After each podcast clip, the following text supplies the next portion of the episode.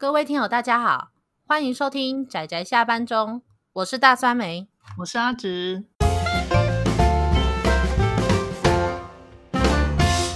各位听友，大家好，大家今天看动画了吗？我惯例要笑一下，这次为什么要笑？对对对，这次要跟大家说，我们终于要来聊动画了，好高兴哦！鼓掌。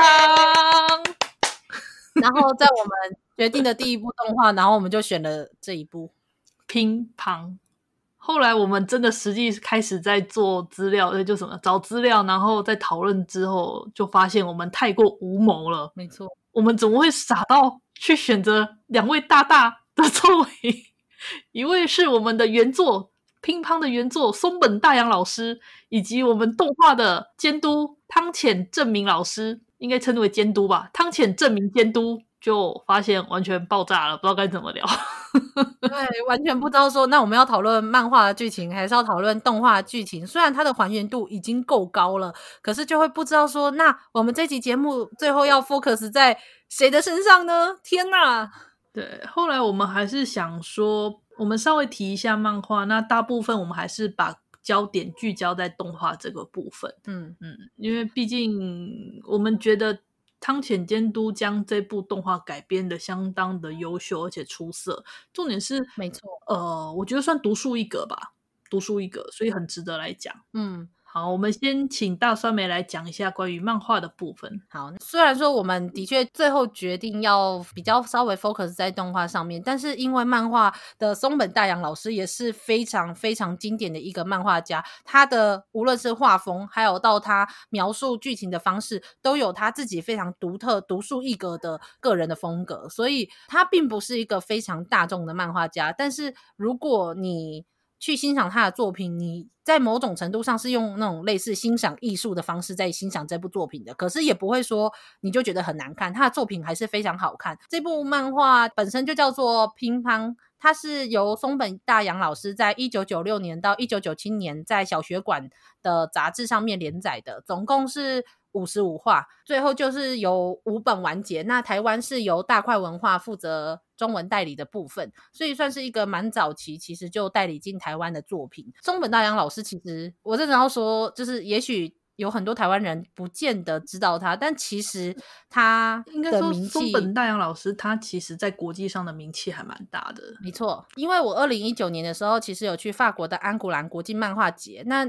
刚好就那个时候是松本大洋的有他的特别展览，那也有他的他的签类似签名会。不过很可惜的是，我比较晚才发现，所以我就错过了。我真的觉得非常的可惜。但是我还是有看到他的画的展览，然后我觉得非常的厉害这样子。那他的作品其实基本上是在国际上比较有名。如果要说比较大众化的市场上的作品，可能不见得会提到他。但是这部乒乓本身，我觉得并不是一个大众会不喜欢的口味。只是如果你要去试。适应一下它的分镜跟画风，你只要可以适应之后，你会觉得这真是一部非常厉害的作品。这一部乒乓也曾经给大家知道的《One Piece》的作者尾田荣一郎也看过乒乓这部作品。他看完之后，他说他以前认为说这世界上是没有天才的，就只有大家可能自己很努力。后来他看完这部作品之后，他改变了想法，在网络上都会几乎取用。这句话当做对于松本大洋的一个赞赏，但我觉得这句话它最重要的是尾田荣一郎后面的那一句，他说，因为他觉得只有努力是画不出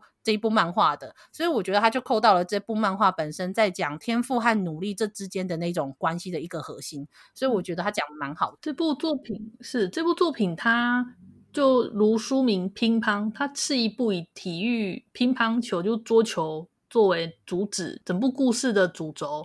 主要的主角是星野跟月本这两位少年，嗯、对，然后还有其他其他的这些桌球的选手们，他们之间的关于才华、关于努力，还有关于他的主旨到底算什么？我真的觉得我们真的太无谋了。嗯，他简单来说，其实他比较像是在。比起在讲乒乓这个运动，它更像是在讲在青少年时期，对于甚至不一定是青少年，就是一般的人对于天赋还有努力每一个人的角度去看待这两个东西的一些态度，在中间经历过了很多事情之后的一些心灵成长。而且这部作品最有趣的是，它没有时下的那些运动漫画努力至上的那种热血元素，它 它反而很残酷的是，它一边热血，可是又一边很。现实跟血淋淋的告诉你说，这世界上没有天赋是万万不能的事情。对，没有天赋，基本上怎么讲，非常残酷。有天赋的人就是有天赋，没有的人，你再怎么努力，你依旧无法超越那道墙。嗯。但是他也不是说，于是我们就可以不努力，应该是说，在作品里面，他就是告诉你说，努力是每一个人的基础，每一个人都要努力。可是当你达到了努力的极限之后，上面你没有办法再往上的时候，那时候你要看的是什么？只剩下天赋。不是有句歌词吗？三分天注定，七分靠努力。对。大概就是这样的故事。如果听友没有看过这部作品的，那听我们讲到这边，会觉得好像这一部并不是一个好像好看的作品。但是，但是绝对不要因为只听到这样的介绍就却步了，因为它是一部非常难以去介绍本身细节剧情的一个作品，所以我们会非常非常推荐。那除了漫画以外，就是动画的改编也非常的精彩。那阿紫。你要提提看动画吗？嗯，我其实我当初对《乒乓》这部作品，我是先从动画先接触的。虽然说我原本都是有呃先从原作下手，就先从原作先看的这种习性，可是因为很不巧的是，当时动画出来的时候，我手头上弄不到漫画版，所以我就想说，好吧，那就先来看看动画好了。结果。看了动画之后，就整个被惊人的分镜跟故事吧，就整个被吸引进去。所以我来稍微跟大家介绍一下动画。动画它是由汤浅政明监督，他他在二零一四年的时候的四月有播出。那在二零一五年的时候，乒乓的动画有入围东京动画的电视部门。当时汤浅监督他接到这部动画的时候，他还没有，其实并没有剧本。嗯。所以那时候他就决定直接兼任剧本统筹、编剧跟分镜，真的、哦、真的，所以 很厉害哦，很猛。所以那时候汤浅导演他就直接使用了漫画里面的台词跟那个画面的分隔方式，然后就把那个分镜这样画完。而且最有趣的是，导演他还有挪动了一些故事的节奏，跟动画在动画中有做了调整，而且还有对一些角色进行了加笔加戏，还有一些补完的细节，所以。我觉得简直已经可以当做是，已经是跟漫漫画不一样的精彩了啦！而且他的他的那个加笔的部分呢、又非常的贴近原作，而且很深入，这点让我就觉得很出色，所以我才说。动画可能大家也要看一下，漫画跟动画，我觉得大家都应该去看一下。嗯，我有一个朋友，我觉得他说的很好。那时候他跟我谈到乒乓的时候，他是这样说：他说汤浅证明监督，他最重要的是他懂得动画之于漫画的优势在哪里。我真的要说，他这部作品其实还原度非常的高，甚至就是刚刚阿紫有提到了很多分镜跟台词，几乎是直接搬上动画的。也因为松本大洋老师他本身的作品的风格的关系，所以所以其实。直接搬上动画其实是没有什么突兀的地方，但是汤浅政明监督他最厉害的是他知道动画它的优势在哪里，可能在它的无论是颜色，在它的声音就声效、音乐，还有包括到整个就是流动性跟动态的那个画面，他都掌握得非常好。他知道哪一些是漫画做不到的，所以他都把它呈现得非常的精彩而且完美。我真的要说，我很少数会给一个这样的动画有这样的评价，但是我。真的真心觉得他的改编非常的完美。然后另外一个是我朋友，他就偷偷后面补了一句，他说这是一个少数原作党跟改编党可以就是握手彼此同意彼此认同彼此的一个时候。真的真的没有错没有错，我可以我完全理解。看完之后我完全理解了。我再怎么样也算是个原作党，但是我看完我完全同意这句话，完全认同。是当时看这部动画。因为我之前就知道松本大洋老师的画风，所以我看了我看了乒乓时，我对画风我知道，对一些现在习惯现在日式画风的人会嫌他人物画太丑，嗯，对，好残酷哦。但是因为我我其实我并不是那种会 care 画风的类型，所以我就 OK 我就看了，就发现一个很有趣的地方，就是汤浅监督他有时候他的画面他会像漫画一样分成很多格，可是在每一格里面他又是动画的状态，对对，没错，这这个很特别。那时候我是第一次，我那时候应该算是第一次，这种画风有点类似美式动画才会用的表现方式。嗯，是因为当初松本大洋老师的的漫画分镜方式就比较偏美式的风格，嗯，在动画中就汤浅监督也针对这种风格来进行诠释，我觉得哦，好厉害哦。真的令人印象深刻的画面，真的，我因为我其实是先看漫画，然后再来看动画的。我那时候看完漫画的时候，我是蛮好奇说这些画面动画化会做成什么样子呢？结果没想到汤浅监督就是把那些画面放上动画，只是变成照贴。对，当然也不是说什么复制贴上，当然不是这样。但是我没想到说，原来他既可以用这么几乎类似 copy 的方式，可是又做出了他真的自己觉得适合动画的的那些画面。跟那些效果，我觉得非常的厉害，真的，我真佩服。所以其实乒乓的漫画跟动画就是天才与天才呢。没错，天哪，天哪，努力是做不出这样的作品的呢。那接下来我们会讨论到剧情的部分，如果有还没有看过的听友，就是这个时候会介意后面剧透的部分，可能可以自己先去看动画或是漫画。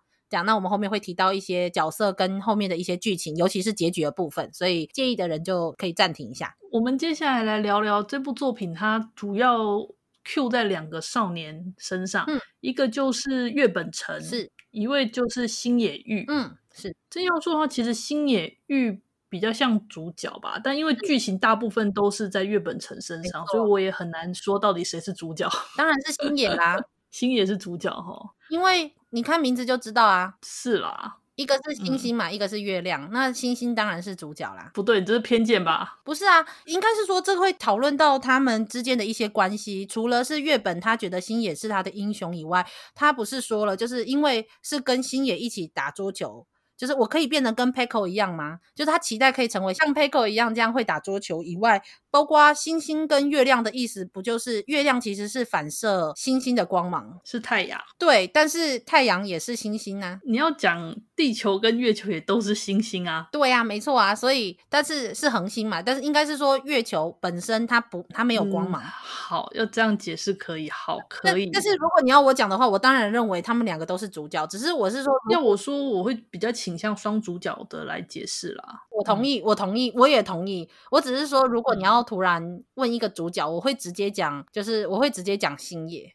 那如果你要说主角是谁，你要说他们两个，我也同意，因为真的其实戏份月本有非常多的戏份，而且我觉得我对他的喜爱其实不如说我喜欢月本胜过胜过星野吧。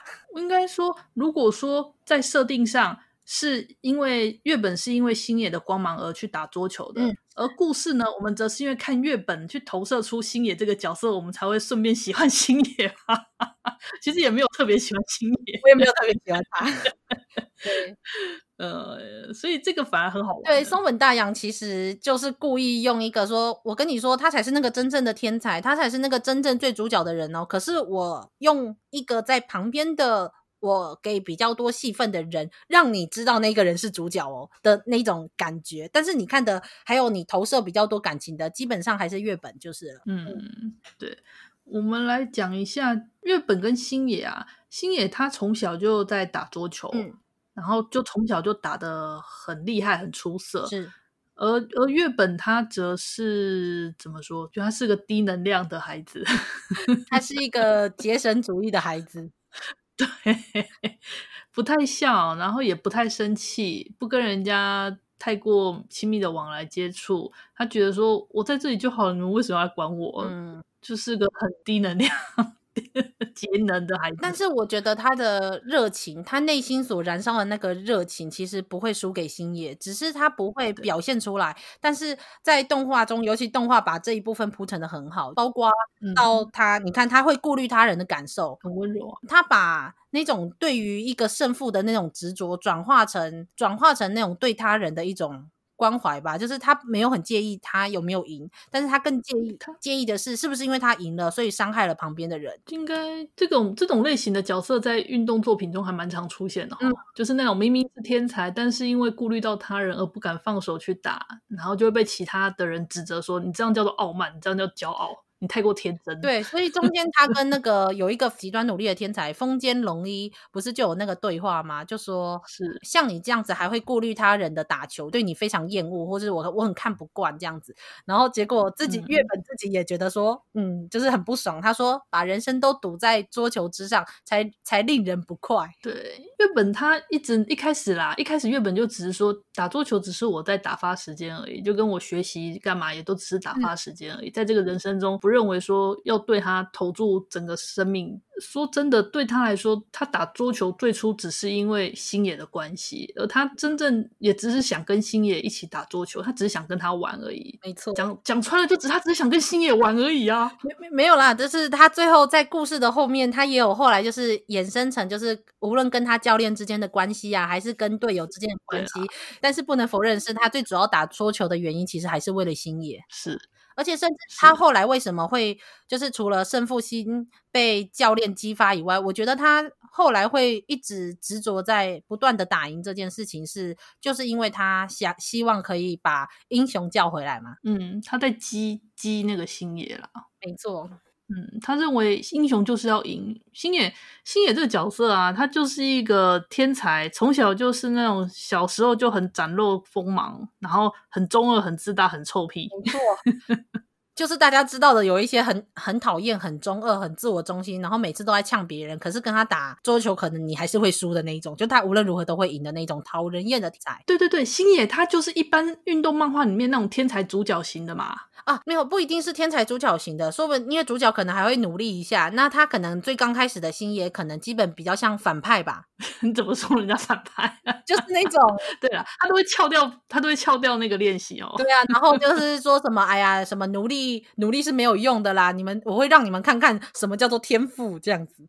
当然，中间就是星野后来发现，他只是光是有天赋是不够的。他的如果努力不够，他的基础打得不好，他最后还是会输给一般人。那中间最前面的剧情就是他输给了一个他小时候大部分都打赢的一个小时候一起学桌球的一个算青梅竹马，就是学桌球的伙伴，小小玩伴吧。对，小对小时候就认识的玩伴。嗯，我觉得安排这个剧情就是为了让呃让读者也让星野知道说，你就算有天赋，可是如果你的努力是不够的，就算是一般人都可以打赢你，因为毕竟这个左九间就是里面绰号叫做恶魔的这个角色，他在里面真的是没有什么天赋，嗯，他是真的很努力的一个人，但是我觉得他真的很喜欢打桌球呢，真的。松本大洋老师他不仅就是在里面是用新选组嘛，把他的态度就讲成像新选组那样子，对于自己的武士道精神有一个非常认真而遵守的那种态度以外，他还用了一个远古性急这一个。运动家，你你有看到吗？他的那个房间里面那个海报，你你说贴在后面，就是那时候是他们正在做操的时候，就有说有一个人就说他进了左九间的房间，看到他的墙壁上竟然贴着有一个远古性级的海报。哦，那漫画中也有提到这一个，就一格，然后大家都没有都没有继续注意他，然后继续下去了。后来，但是我很好奇是为什么动画中。还特别再把它拿出来讲一次，所以我后来去查了，才知道远古信吉这个运动家，他是第一个有得到奥运奖牌的日本的田径选手，所以那时候日本民间对他投注非常多的期待，最后压力大到，然后他拼死命的练习，可是他怎么样都没有办法超越其他人的记录，他觉得自己没有办法进步的时候，在这种期待之下，后来他就自杀了。哦，是这样子啊？对，我其实没有，我其实并没有特意去留意这位运动家的消息。因为我其实不知道这一个人，我是在里面动画跟漫画我都看到这个人，我觉得很好奇，因为我不知道说为什么对于他贴了这一个田径选手的海报要感到这么大的讶异，后来才知道为什么，因为他就是在里面讲说左九间就是一个这样的角色，他就是对自己有所期待，但他知道自己可能不够好，所以他拼死命的努力，他别人叫他做十次的练习，他会做一百次，做一千次，就为了喜欢这项运动。这样，我那时候其实。我看到那个远古信吉的故事的时候，我觉得我冲击还蛮大的。左九间他就凭着凡人的努力，把这个不努力的天才星野。狠狠的给他桌球上把他痛宰了一顿，而且他的他的努力还不只是不只是说我把我的桌球增进了我桌球的能力，他还特别针对星野去练星野最最不擅长的那种球。动画中还有就是拍就是讲出这件事，觉得也蛮有趣的，就是你会看出他为了要打败一个他心目中的选手他可以做到什么样的地步。他不只是增加自己的能力，他还特别针对这个人去找出、练出适合打赢这个人的战术。这是我那时候对左九间印象特别深刻的一点。这个代表很积极啊。嗯针对对手的弱点去做练习，这个是非常积极的一种战术，是把能做的努力都做到极限吧？对啊，很令人很令人敬佩的。可是没有没天赋，是最后输给了月本啊。那我觉得最有趣的是，就算他有自暴自弃的时候，可是他最后也开始学月本，就是做削球，对，就是斜，就是把球拍拿拿斜的方式去铲那个球，球路会比较具有弧形，就是。会有变怎么讲？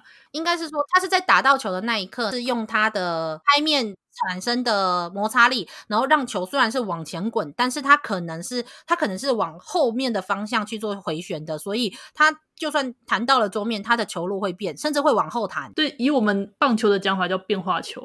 呃，对，比较像类似这样。但是呃，因为它是桌球，所以你比较容易能够控制它的那个它的方向，然后比较容。但是要练到这一个，其实不是一件容易的事情。那月本这个角色，它适合的就是它适合就是我们所谓像棒棒球中的变化球的这种削球。那我们主角星也就是适合直球那一种 快攻，他就他正拍快攻。对呀、啊，那左九间当然中间到后面真的是受到很大的冲击。可是呃，在漫画中没有提到，只提说他要结婚这件事。可是我很喜欢的是动画给了他一个结局，动画的结局是说他已经结婚，准备生第三个小孩。那时候有给他一幕，他是抱着他的小孩在桌球室里面。嗯，那时候看到的时候，我真的真的非常的开心，因为在漫画中只是简单的提到，可是在动画。画中，我觉得。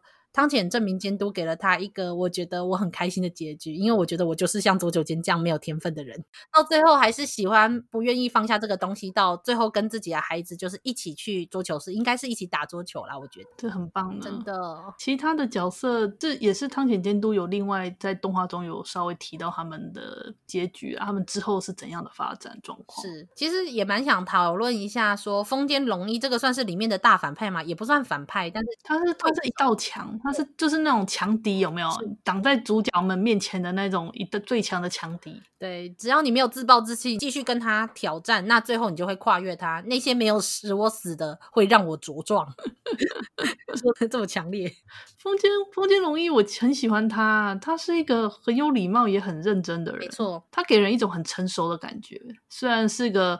呃，会因为压力而而纤细，然后在开比赛前会躲到厕所里面去的类型的人。对，他承担了太多的责任跟压力，尤其动画中这部分铺陈蛮多。他背后有他整个团队、整个学校，对广告商，对到整个他的家庭，我觉得蛮难过的。虽然我想他应该是喜欢打桌球的，但是他到最后面打桌球这件事情本身已经不只是他自己喜不喜欢了，而是。同时有他人的期待跟期望，还有那些责任，还有压力。这个，这其实也就是为什么月本他也会抱怨说，长大之后打桌球变得越来越不单纯，不管是人际也好，桌球也好，都越来越不单纯。他不喜欢这样，真的就可以看出来月本月本的个性就是不喜欢这些东西，不喜欢麻烦啊。对啊。是啊，风间龙一他的结局，对，他那时候是他只是在动画中吧，一个小小的篇幅，就是说他被逐出了日本代表队，因为他的那个脚骨骨折，因为运动太久，然后疲劳性骨折，所以就逐出了日本代表队。不过他表示说他会康复之后又回归，会继续回归这样子，只是用动画中只是一个小格这样子，里面动画有有给他一个小小的荧幕，但是没有出现，就只是小小的一个。呃，新闻上的小小的一格这样子，运动杂志上的一格，同同一格里面就是孔文革，中国来的那个打打手，孔文革说他他成为日本代表队的那个，对，他规划成为日本国民，然后成为了日本国家代表队。我们刚好没有提到孔文革这个角色哈，呃，对，因为。因为我私心喜欢他，想要把他 放后面一点，放到最后面。好，我们来我们来讲一下，我们刚刚有提到，就是主要有四个角色嘛，就是故事的那个少年们，星野玉跟月本成这两位少年。嗯，是。那他们就是从小一起打桌球，然后到了高中，然后一起打高中联赛。这个故事其实是他们在打那个高中联赛的桌球比赛的那一段的这一段截取出来的故事啦。对，从高一打了第一场，其实都没有赢，那中间发生了很多事之后。高二又再打了一次，那就是我们最主要最后面高潮的部分。对，那我们之后又刚刚又提到两个角色，一个就是他们的强敌海王，海王这个所学校里面的两个两个算大将风间龙一跟里面的那个努力家。那个左九间阿库玛恶魔，对。接着我们要提的还有一位，就是大酸梅的私心，也是我们汤浅监督的亲儿子 孔文哥耶。那食他叫 那个叫食堂吧，一个食一个错部，那个食堂学员，他是中国人啊。对，就是可能类似青少年代表队，结果后来没有继续赢下去，所以最后就算是接受了日本的这个学员，就是说你可不可以来锻炼我们的桌球队？那就聘请他来日本的高中念书。那除了就是他同时是他们学校的学生以外，就是也可以帮他们锻炼他们的那些桌球队的学生的一个角色存在。那他是算是中国人。刚开始的时候，在动画里面，他大部分讲的话其实还是中文。诶、欸、对，他的配音员是中中国人诶，你就发现那个口音，当时一讲出来那个口音，我就知道啊，是找中国人配音诶，好认真哦。因为以前以前的话，都会是找日本的声优配音，然后讲中文，听起来我们这种华语系的人听起来耳朵就很痛，哪里怪怪的，多痛。我是没有看过这样的动画，但是我蛮好奇的说，那个听起来感觉如何？耳朵很痛，我你真的想听的话，我可以帮你找几部出来，也就是有讲几句中文的哦。真是果然不同语系的人讲起来，这个口音完全不一样。对，而这个因为他是直接找中文的那个配音员配音员来配，所以就很明确的就是道道地地的北京腔。嗯，对，所以而且他还真的很配合那个当下的场，就是场景，然后去讲出孔文革的话，然后也让我对孔文革这个角色就是还蛮上心的。那我会说他会是导演的亲儿子，是因为在漫画中，其实对于他的背景跟他心里的铺陈，其实并没有很多。但是到动画这一部分，比我想象中的多了很多，就包括到他跟他如何融入他们整个桌球队啊。原本一开始他刚来到日本的时候，他很瞧不起这边的高中的水平，他觉得说你们只是在玩耍吧，我在这边打球的话，我一定会退步的。他那时候完全看不起招聘过过来的这个学校的。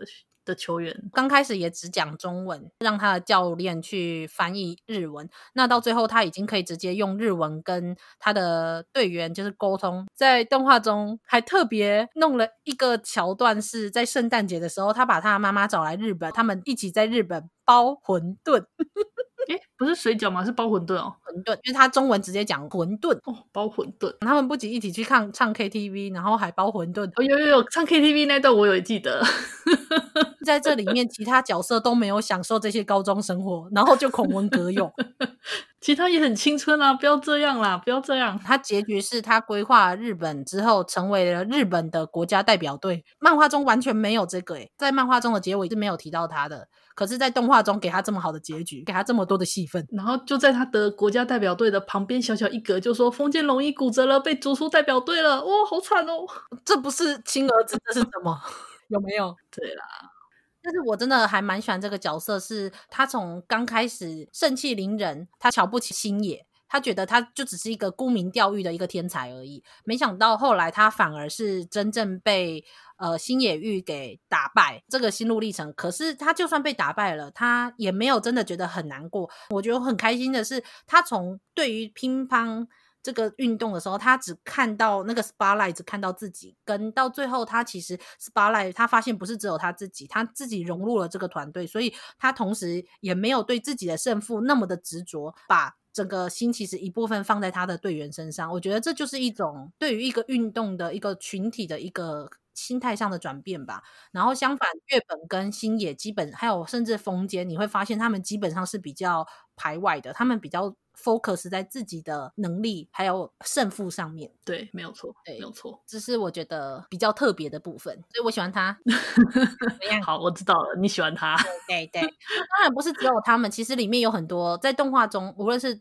对，反正基本上他们的配角们其实也很多，都非常的，虽然戏份不多，可是都让人很印象深刻。在旁边敲边鼓的那些角色吧，嗯，对啊，是啊，像是主角他们高中的那些学长们啊，还有那个那个哦，最好玩的就是那个啦，他的教那个教练，他们的那个指导老师，然后跟他们桌球教室的那个经营者，就是那个谁，月本。田村伯伯就是星野星野的那个，然后原来他们以前都认识哎，跟那个那个学校的那个叫什么风间龙一的爷爷是不是？那个角色也是动画原创的角色哦。是是是，没错。可是我很喜欢，我很喜欢他的这一段铺陈，跟他们背后所代表的那一辈的一些，就是一些纠葛。他也才用一格，他用一格就把你带出来说，他们以前你会你会看到那一幕，你会知道说，他们以前一定也发生过了很多很多的事情，然后过了这么十几二十年、三十年，可能半半世纪，他们现在又在一块，那可能我觉得那种时间感的感觉很好吧。嗯，对，而且我我非常喜欢的是从他们。那一辈的故事，然后你会看到，好像是不是现在现在哦，这些故事要重复了。月本跟星野是不是要重复？后来没有，因为星野跟月本他们的关系跟他们老一辈的是不一样的，嗯，所以他们走出了他们自己的结局。那我觉得很棒，因为这就会关系到所谓月本跟星野他们两个之间的那个关系啊。月本跟星野，月本超爱星野的，真的。我我这样讲好像突然往腐的方向跌，我觉得但没有没有，其实我我只是想说，对月本来说，星野就是他的英雄，真的激情四射，你还不是也歪了？我我不知道该怎么说，因为尤其你知道，就是当看漫画的时候，因为我是多年前看漫画，那这一次就是一次把漫画看完之后又重看一次，再来看动画。我就发现到他们真的有很多对话都是就是言外之意，你知道吗？话中有话，有有有有有有有有。真的，我那时候那时候像从我先走了 Pocket 到后来，那时候是教练他激起了月本，他开始想要就是去执着于输赢的那个时候。那个时候是月本，他就说了一句话，他就说：“那我先走了，Poke。”这个时候漫画中是主角星野看着月本，用一种非常奇怪的表情。我那时候还觉得说：“哎，说一句我先走了很奇怪吗？”没想到原来这是映衬到后面，就是月本说：“欢迎回来，就说 “Okairi Hello” 这样子，欢迎你回来，英雄。”我就我知道你在说什么了。对，到最后面他们的最后一战的时候，那时候。星野就赶快跑过来要，要准备比赛了。这时候月本就跟他说：“你很慢诶，Poke。”这个时候星野就说：“哎呀，不要那么生气嘛，我已经用飞的来了。”嗯，你知道，就是我看到这个时候，我就马上把动画跟漫画的这几句话全部重看一遍，因为英雄会飞。英雄总是在最后登场，英雄最后都会获得胜利。英雄会马上从乒乓球星 迅速赶来，只要你叫三次英雄参上。当你重看的时候，你就会发现月本是一个乍看好像比较冷淡的人，但是他内心的激昂还有那个热情不会输给星野，也不会输给其他角色。他在比赛中间的休息时间，他通常是在那里打游戏嘛。就是他有一个从小到大带在身边的游戏机，可是他唯一一次没有拿那个游戏机，他不小心忘了，忘在楼梯间，就是准备要跟 Poke 比赛的那个时候，就是那时候动画有特别有一幕去 focus，就是集中在就是他放在楼梯间的那个游戏机。你看他表面上看起来很冷静，但是他内心已经激动到连从小到大带在身边的游戏机都直接不小心忘在楼梯间里面。他就是当我觉得这是我讲他们小的时候，我当时有提到说小时候是因为。呃，月是星野教月本打桌球的。星野虽然怎么讲，星野虽然是个我小屁孩吧，对，小屁孩，但是他不知道为什么很照顾月本，这个我也不知道为什么。反正总之就是月本他只有在打桌球的时候他会笑，嗯，是对，所以他才被叫做那个 smile，对，叫微笑，就是英文的微笑 smile，讲成日文就是 smile。那在动画里面叫他微笑哥。那个翻译太太让人好笑了，反直接叫死就那个啦。对，所以在当时，其实日本小时候有被欺负啦，大部分都是星野跑来帮他，然后星野那时候童言童语就是说英雄会飞得过来。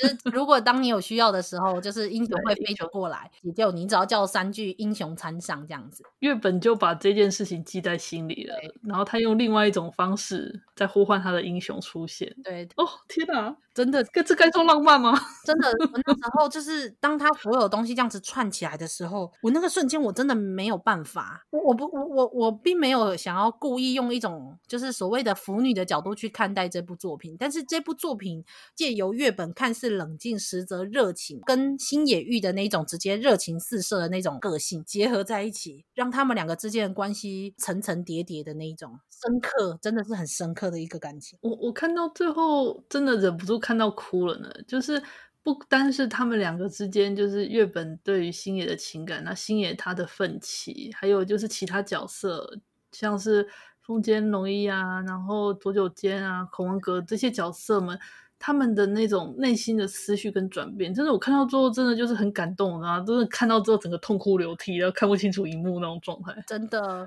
而且尤其他们最后月本跟星野他们最后一战那个时候，那时候我还以为是要走他们老一辈教练曾经也故意输给了对方，因为他不想要打会让就是让对方对方膝盖的那种打法。对，他就是他不愿意这样子让自己的青梅竹马好朋友去牺牲掉自己的膝盖，只为了要比赛这件事，但是。明明那个明明就是弱点，他可以去攻击那个弱点的。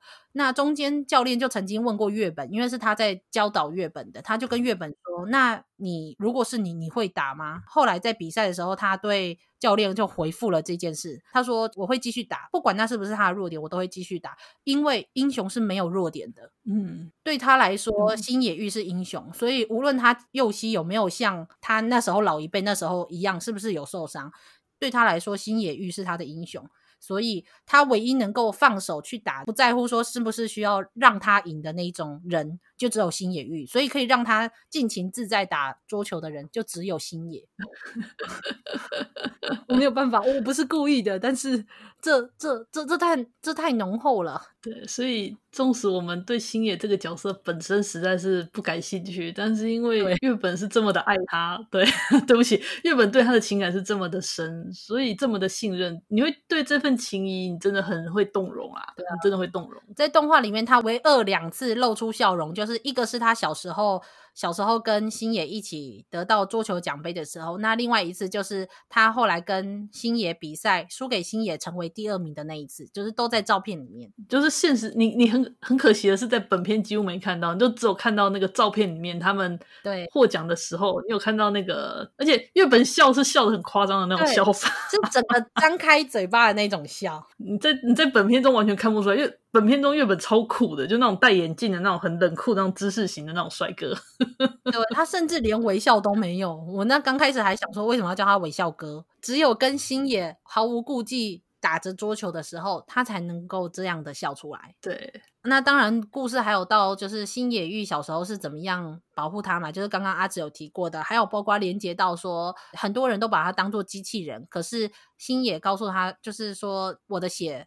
有铁的味道这件事，这是在漫画中跟动画中都有。可是我觉得它穿插成出来之后代表的意境，我也觉得动画中做的比较好。所以如果就当成一个小彩蛋，如果有认真看完。整部乒乓的动画的人应该会听知道我在说什么，总觉得好棒哦。虽然说是一部不管漫画也好，动画也好，都让人看完很满足的作品，但是还是会希望两部都能够去看一下。对，没错，强力推荐。那我们之后再来简单讲一下，就是动画跟漫画两者之间是有一些差异的。虽然其实还原度已经很高很高了，非常非常高，嗯，这样甚至连很多照片跟很多场景真的几乎是。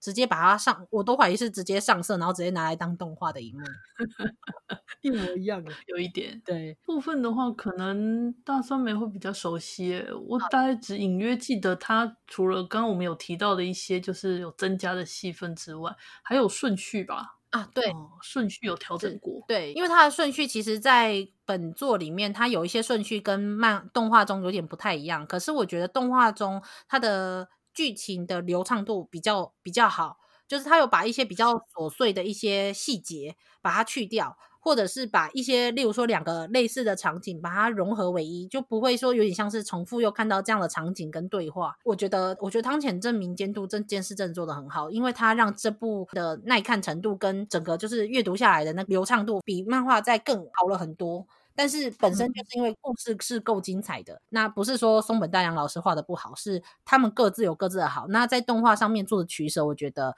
无论是画面还是到他的剧情的取舍，我觉得都做得很好。没有错哦，对。然后有一个，因为我真的要，就是我还蛮想说的是，我说的那个动作上面的差异是，像在漫画中他们的桌球拍是有颗粒的，但是在漫画中是没有画的很明显。嗯但是动画中把这件事做得非常的细致，你真的可以看到那个胎子上面粗颗粒跟比较细的颗粒，然后跟有胶没胶的那个拍面。因为我以前有打过桌球，所以我就说天哪，连这种地方还原度都都这么高。还有包括他削球的动作，因为在漫画里面是没有削球的这个动作的，因为你画不出来，你在一格之中你实在画不出来那个削的那个动作。对，没错。但是在动画中，它的。那个对决，他除了就是真的很像是，我甚至在想说，他是不是在拍两个人对打的时候，是不是真的有叫实际的动作捕捉吗？对对对，我真的有有有怀疑，你知道吗？因为那个动作超级流畅的，然后到那个对，真的很漂亮，对，削球动作都非常的。清楚，而且你就会看出来这是什么球，然后可以做出怎么样的动作。可是，可是没有哦，因为可是你看他那个动作虽然是很流畅，但他又有一些夸张式的表现方式。对对对，有啊，这个就是一个蛮有趣，就是他除了会有类似金鱼眼，或者是配合那个时候主角和角色们他们之间一些对应交流，他们可能会去夸夸张化，或是甚至把这个角色形象化成另外一个东西，另外一个类似生物或是另外一个物体的样子，然后去描述这时候的场景。跟感觉，你你物化吗？还是什么象征性啊？就是那种象征的形象会跑出来。嗯，是，所以是一个。虽然你要说它这部无论是漫画还是动画，这个故事它其实以一般时下比较大众化的作品来说，它已经比较比较像真人一点了。可是其实它也并不是一个这么拟真的一种图画表现。我觉得是它的特色。你就当做是那个松本大洋老师的特色，嗯，是。然后汤浅监督将这个特色我原原本本的给它充分发挥出来，嗯，没。不只是在十上面又给它多加了五六七八这样把它加上去。对，所以我觉得就是真的是无论动画和漫画，我们都非常推荐，真的大家要去看。呃，那我觉得我们光是讲到这里，其实我们这个好像预计只要录三十分钟嘛，我们现在都已经多久了？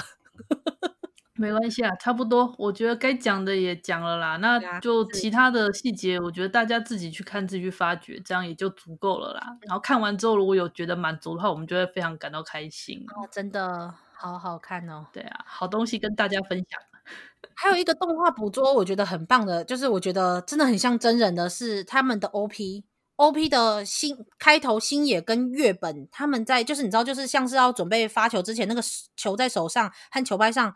弹来弹去，那个我跟你说，那个真的几乎跟现实中的人打桌球的那个时候手上的动作几乎是一模一样的，超级。所以你觉得，所以你怀疑那个是动作捕捉吗？所以不是我才怀疑？但是如果假设他不是动作捕捉，我就觉得他更厉害了。没关系，这个我们之后再去查一下看看好了。这部分我再去调查一下。嗯、没有，我只是我只是对于，因为我以前有算是以前有打过，所以我对于它里面某一些，就当然有比较不实际的画面，但是我对于它很多实际的画面可以这么逼真，觉得蛮就是觉得说天哪，好厉害这样的那种程度。嗯、对，因为很多细节真的。是，那阿紫还有什么另外想说的吗？耶，我觉得差不多到这里就可以跟就可以结束了，因为我想说的也差不多了。嗯，是，好，那我我也是，我觉得看完万分满足。嗯，是，虽然听起来讲的很很热血，但本身是一个我觉得蛮现实、蛮残酷的故事，就是有一点啊。好了。那就希望大家一起好好努力，把它推广出去。我那时候，我那位朋友也有说，他说虽然说感觉真的不是很好推，但是他觉得只要真心看过的人，每一个都说好。嗯，我也有这个自信，没错。好，我们这次节目就到这里告一段落。不知道有没有听友也很喜欢，跟我们一样那么喜欢《乒乓》这部作品呢？就差不多。那我们这次的乒乓的，我们称这个新节目叫做，我们称之为话痨。我们这一集的话痨，对，嗯，就到这里告一段落。那就谢谢大家的收听，希望大家会喜欢我们的节目。嗯、对，好，那先跟大家说拜拜喽。嗯，下次再见，大家拜拜，拜拜。